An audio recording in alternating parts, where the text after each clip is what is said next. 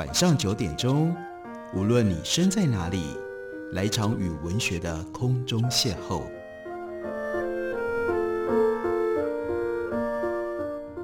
杨照谈书，邀您一同遨游文学世界，认识古今中外的经典之作。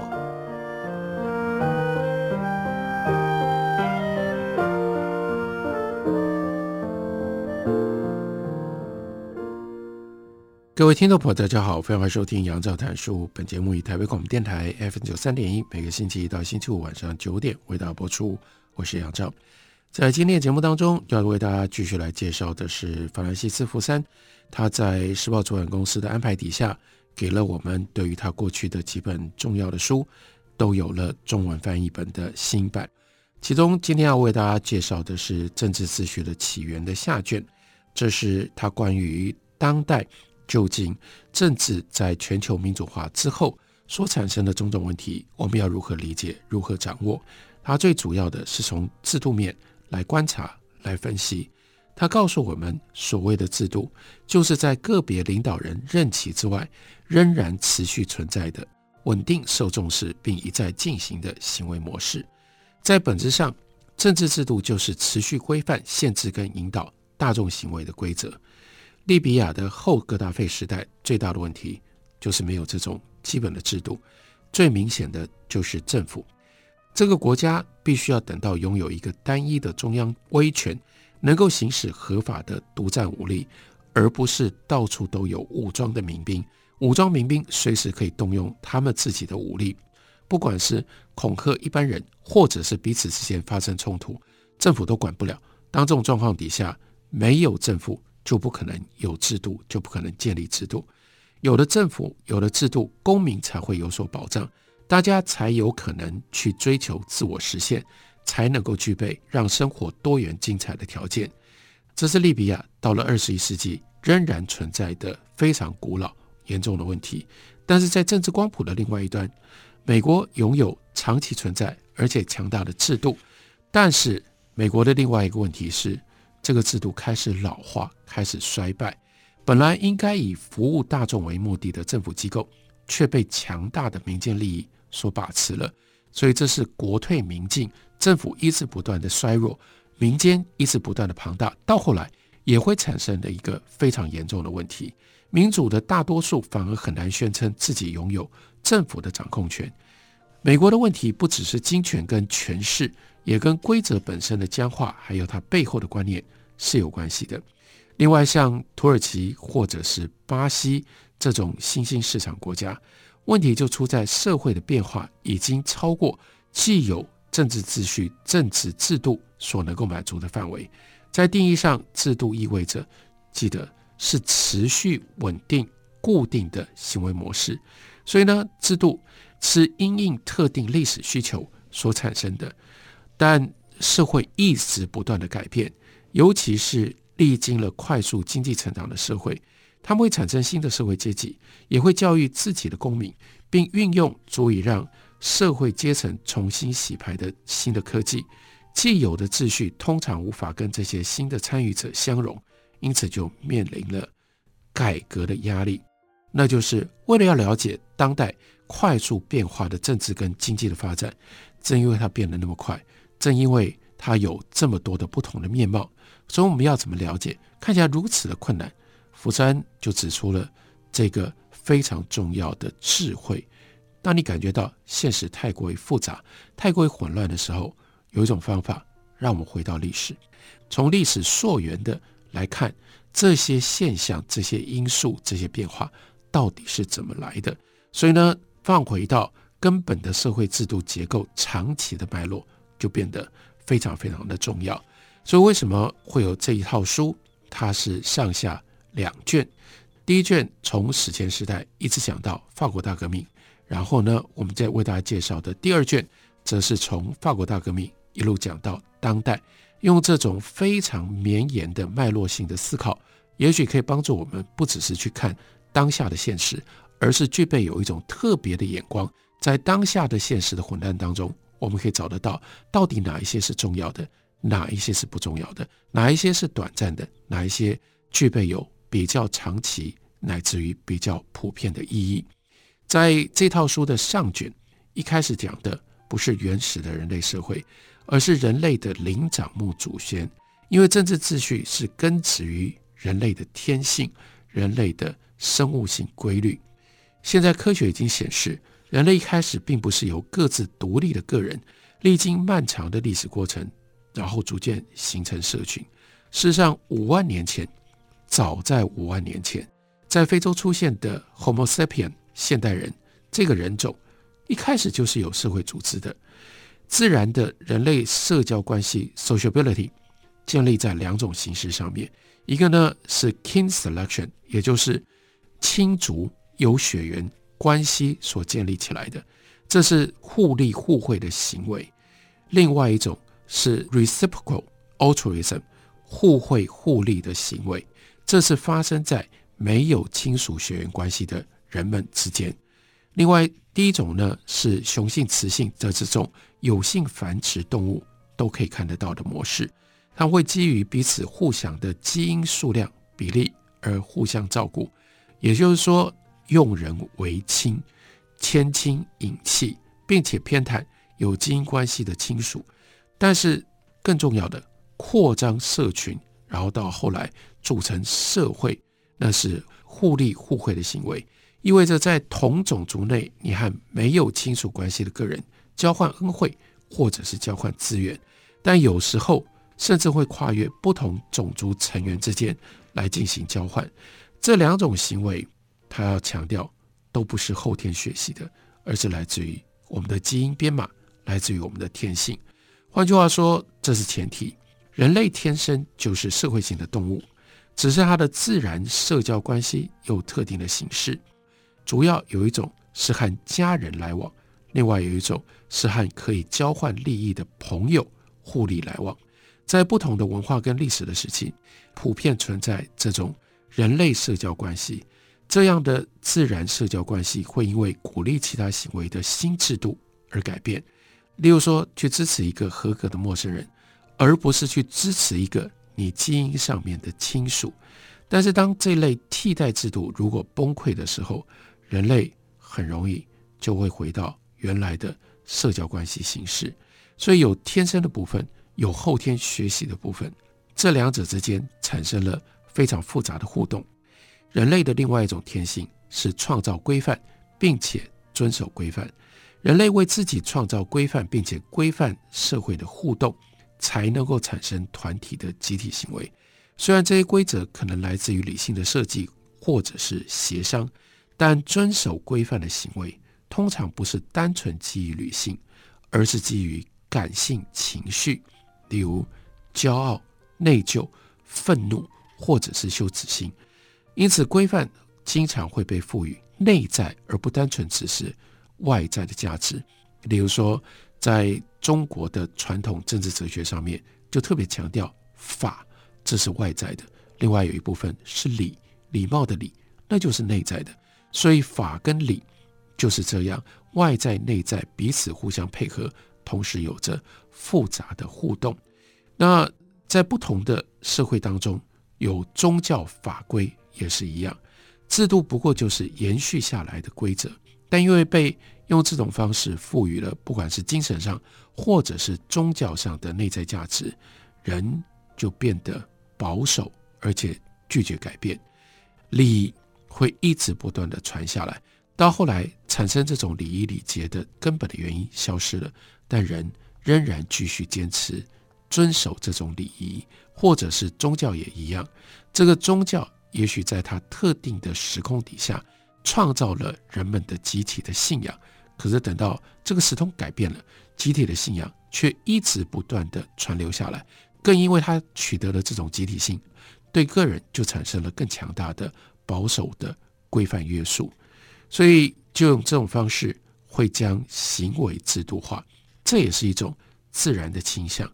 Homo sapien 现代人大概出现在四万年前左右，生活在人类学家所称的叫做 band level，那就是极小型的不断迁移的团体当中。这种 band 这种游团是由几个人所组成的，所有的人几乎都是亲属，然后呢，依赖打猎跟采集为生。第一次重大的制度转型可能发生在一万年前，这种 band 升级变成了 tribe，变成了部落。这种组织相信过世的祖先跟未出世的子孙这样一种世代连结的力量，所以呢，我们把它称之为叫做 tribe。那人类学家有时候呢，则又把它称之为叫做 segmentary lineage，也就意味着这个时候你所组成的这个组织不单纯只有活着的人，还有创造活着的人过去的祖先，以及现在活着的人。要往下创造的这些子孙，所以呢，这有好几代，它是 lineage。这些部落级的社会出现在古老的中国、印度、希腊、罗马，还有中东，还有美洲前哥伦布时期，以及现代欧洲人的前身这些日耳曼民族祖先的时代。这是从社会团体慢慢衍生出政治秩序的需求。我们休息一会儿。回来继续聊。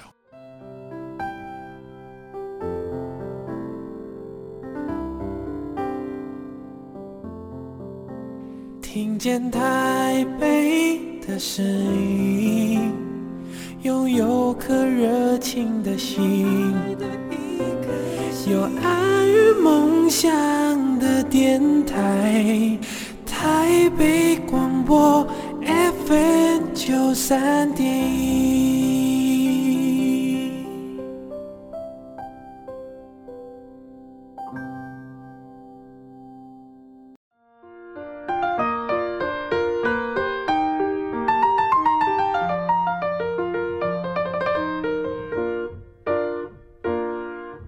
感谢您继续收听《杨照谈书》。本节目以台北广播电台 FM 九三点一，每个星期一到星期五晚上九点为大家播出到九点半。今天为大家介绍的是法兰西斯·福山他所写的《政治秩序的起源》。在这本书里面，他帮我们解释了国家是如何出现，以及国家如何不断的转型变化。那国家有两大类，Max Weber 所描述的，其中有一种叫做 Patrimonia 这种国家。政权被视为是统治者的私人财产，国家的行政部门本质上就是统治者的他的居所，他所住的地方的延伸，依赖亲人跟朋友的自然社交关系，仍然在家产制的这种国家当中会起作用。但另外一方面，有一种现代性的国家，它是公平的，公民跟统治者关系不是依赖私人关系，而是单纯的公民身份。行政部门也不是由统治者的亲朋好友所组成的，这些职务招募的条件是根据公平的标准，例如说你的能力，或者你的教育程度，或者是你的技术和你的知识。在国家刚出现的时候，直接从部落社群形成的国家，形成原因相关的理论很多，其中有很多相互作用的因素，例如说粮食过剩以及导致于此的农业技术的改良。还有相当程度的人口密度，另外可能还有人类无法通过的高山、沙漠以及河流所形成这种自然的领土边界，这种实体上的限制，在历史上称之为叫做 caging。caging 呢，给了你边界，所以统治者就让没有办法离开这个区域的这一群人，他就得以行使强制力，并且防止臣服或者是臣属的人他逃走。大概在八千年前，前面所提到的这种 patrimonial 的国家、家产式的国家开始出现。埃及、美索不达米亚、中国、墨西哥等肥沃的冲积谷地都有这种初等级的家产制的国家出现。然而，要从家产式的国家再进一步变成现代国家，这个时候需要比较长的时间，还有它必须要有一个主观特定的策略。才能够把以亲友关系为基础的政治组织转型变成公平的、不管身份的一种政治组织。这里他特别强调，中国就是第一个建立非家产制现代国家的世界文明，比欧洲出现类似的政治组织早很多。早了多少呢？早了大概十八个世纪，中国形成国家的背景条件跟现代的欧洲非常的相似，都是为了要因应长期而且频繁的军事竞争。我们可以回头看一下，中国出现帝国最重要的背景是战国时期。战国时期两三百年长期的战争，到后来大家受不了，就必须要产生一个统一的政治制度来解决。长期彻底的解决这个问题，在西方，在欧洲也非常类似。那是一来文艺复兴时代，意大利的各个不同的城邦，以及再加上教会国，他们长期的混战。后来又有神圣罗马帝国境内，同样是各个不同的邦国，彼此之间长期为了宗教的问题而混战，以至于一直到十七世纪的时候，比中国晚了。将近十八个世纪，欧洲开始出现了现代式的国家。现代国家的政府就是要超越亲友关系，然后呢，要招募公职人员。中国在帝国的建立，西元前第三世纪就发明了公职考试，虽然到后来才定定下来，变成科举，变成了例行的制度。阿拉伯人跟土耳其人用新奇的方式解决类似的问题。他们成立了一种被称之为叫做 Mamluk，这是什么呢？这是奴兵制度，干嘛呢？到处抓或者去买非穆斯林、非伊斯兰信徒家里面的男孩，让他们远离家人，把他们养成效忠于统治者，而且跟周遭的社会没有关联的军人，同时用他们来作为执法的人员。另外，在埃及，这个问题则是在社会层面。而不是在政治层面解决的。早在中世纪，天主教教会就修改继承的规定，让大家族更难把资源传承给远亲。是什么呢？就是儿子平分制，而不是长子继承制。长子继承制的话，那你累积这一代到下一代仍然集中。可是诸子平分制，你这一代累积下来，你只要有两个儿子，到了下一代。就各自剩一半。如果你有四个儿子，就各自只剩下四分之一。结果呢，改信基督教之后，有很多亲属关系的日耳曼民族的大家族，在一代或者是两代之间，因为这种诸子平分制就分裂而消失了。亲属关系最后呢，被更现代、基于法律契约的社会关系给取代了，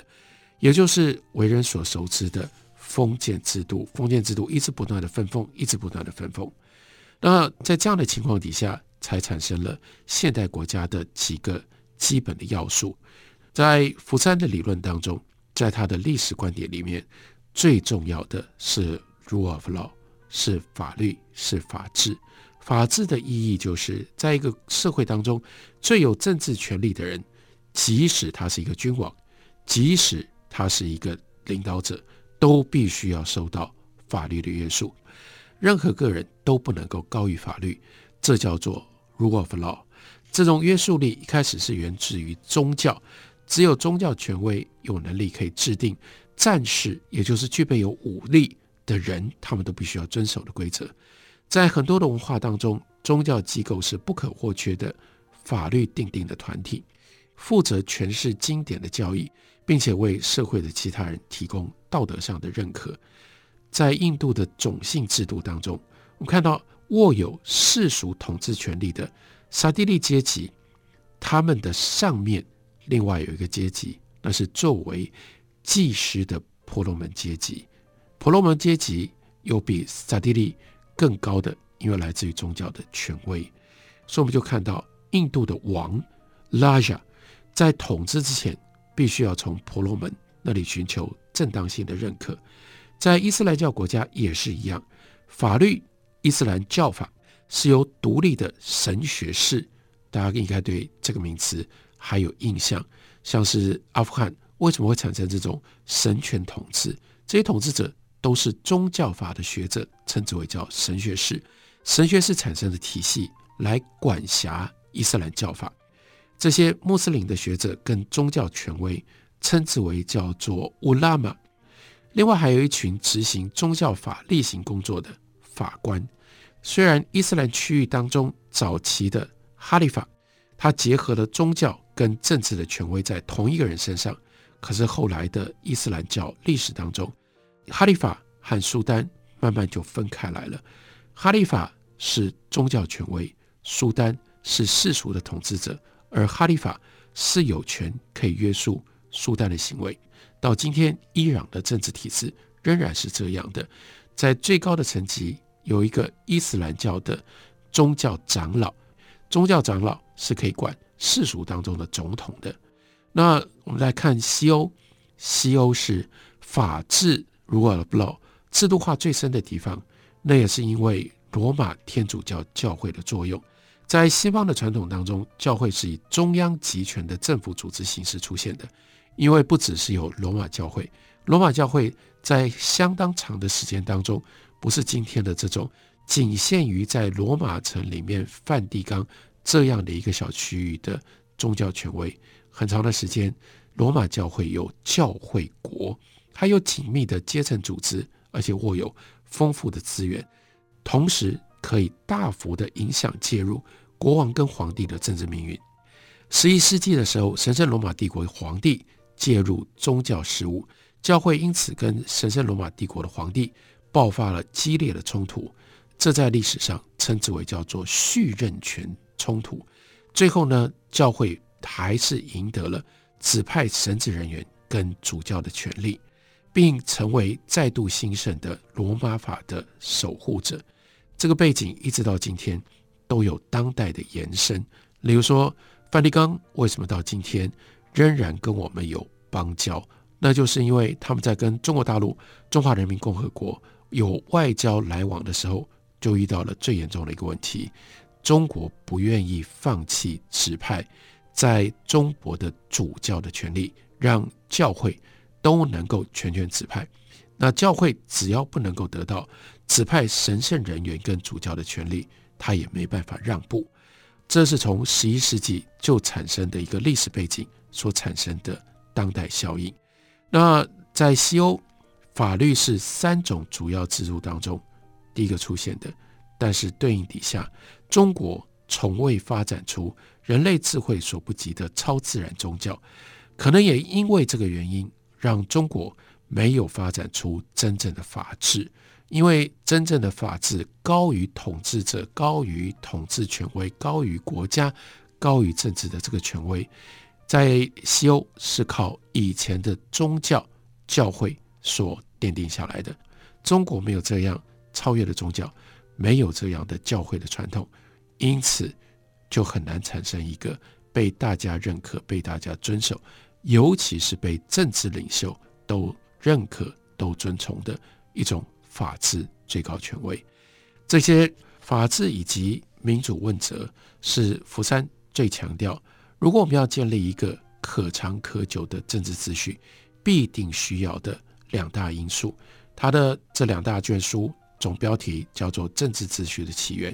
其实就在讲法治跟民主问责怎么来，以及在当下当前的状况底下，他们受到了一些什么样的挑战，又可能在未来用什么样方式来加以应应。